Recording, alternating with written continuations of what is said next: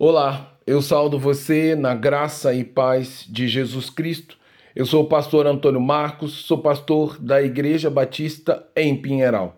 E hoje eu quero continuar compartilhando com você a devocional cujo tema é O significado do avivamento, no título A sinceridade de um pecador, em Lucas capítulo 5, do verso 4 ao 8, que diz: quando acabou de falar, Jesus disse a Simão: Leve o barco para o lugar mais fundo do lago e então lance as redes de vocês para pescar.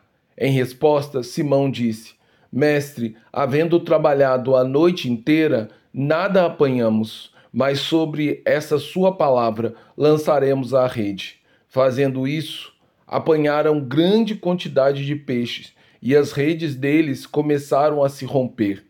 Vendo isso, Simão se prostrou aos pés de Jesus, dizendo: Senhor, afasta de mim, porque eu sou um pecador.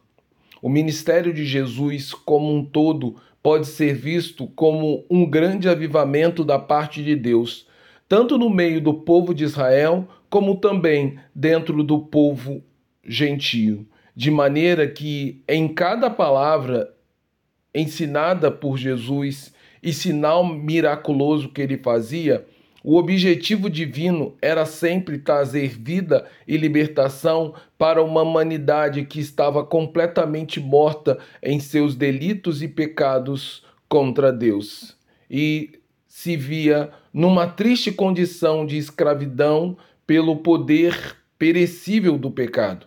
Por isso, não é errado pensar que o avivamento bíblico tem como um das suas principais consequências criar uma consciência viva de corrupção interior que afasta completamente a nossa autossuficiência e a nossa autoestima demasiada do coração humano. Foi esse sentimento de indignidade que esmagou a consciência do impossível, do impulsivo apóstolo Pedro, após ter passado uma noite inteira lançando rede ao mar, sem nada ter pescado. Quando finalmente, naquela longa e árdua jornada, tendo Pedro ouvido as palavras de Jesus que dizia que ele deveria jogar a rede mais uma vez, no exato lugar que Jesus havia ordenado, ao que Pedro respondeu em duas partes. Na primeira, ele dizia uma, com uma certa dose de impaciência causada pelo cansaço: Mestre, nós lançamos a rede a noite inteira e nada conseguimos pescar. Ou seja, Pedro estava dizendo: já fizemos isso várias vezes, mas no verdadeiro avivamento, nós aprendemos que o certo não é fazer o que bem queremos, mas sim aquilo que é a vontade de Jesus.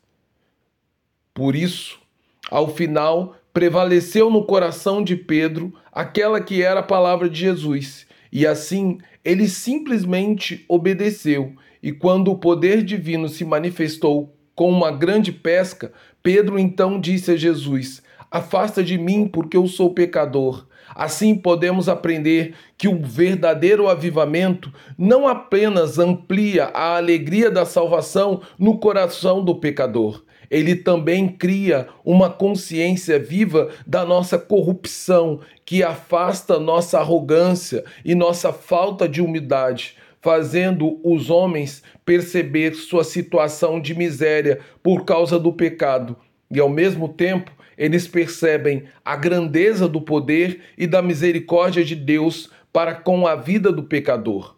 Por isso, a minha oração é que possamos, diante do poder e da autoridade de Jesus Cristo expressa na palavra de Deus, perceber a pobreza e a miséria de nosso, de nosso coração. E que também, sem a bendita graça do Senhor Jesus, nosso Senhor e Salvador, nós estamos fadados à nossa morte espiritual. Eu rogo também para que o Senhor possa reverter todo o mal que o pecado produziu na nossa alma e em nosso coração. Em nome de Cristo.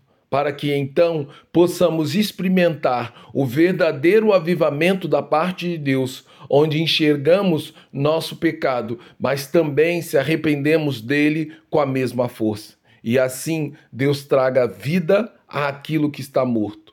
Ele traga fim ao domínio do pecado na nossa alma. Que hoje o avivamento de Deus venha sobre a sua vida, trazendo ao seu coração, à sua alma, o poder de Deus, mas também a noção de tudo aquilo que o pecado tem feito em nossa vida. Em nome de Jesus, amém e amém.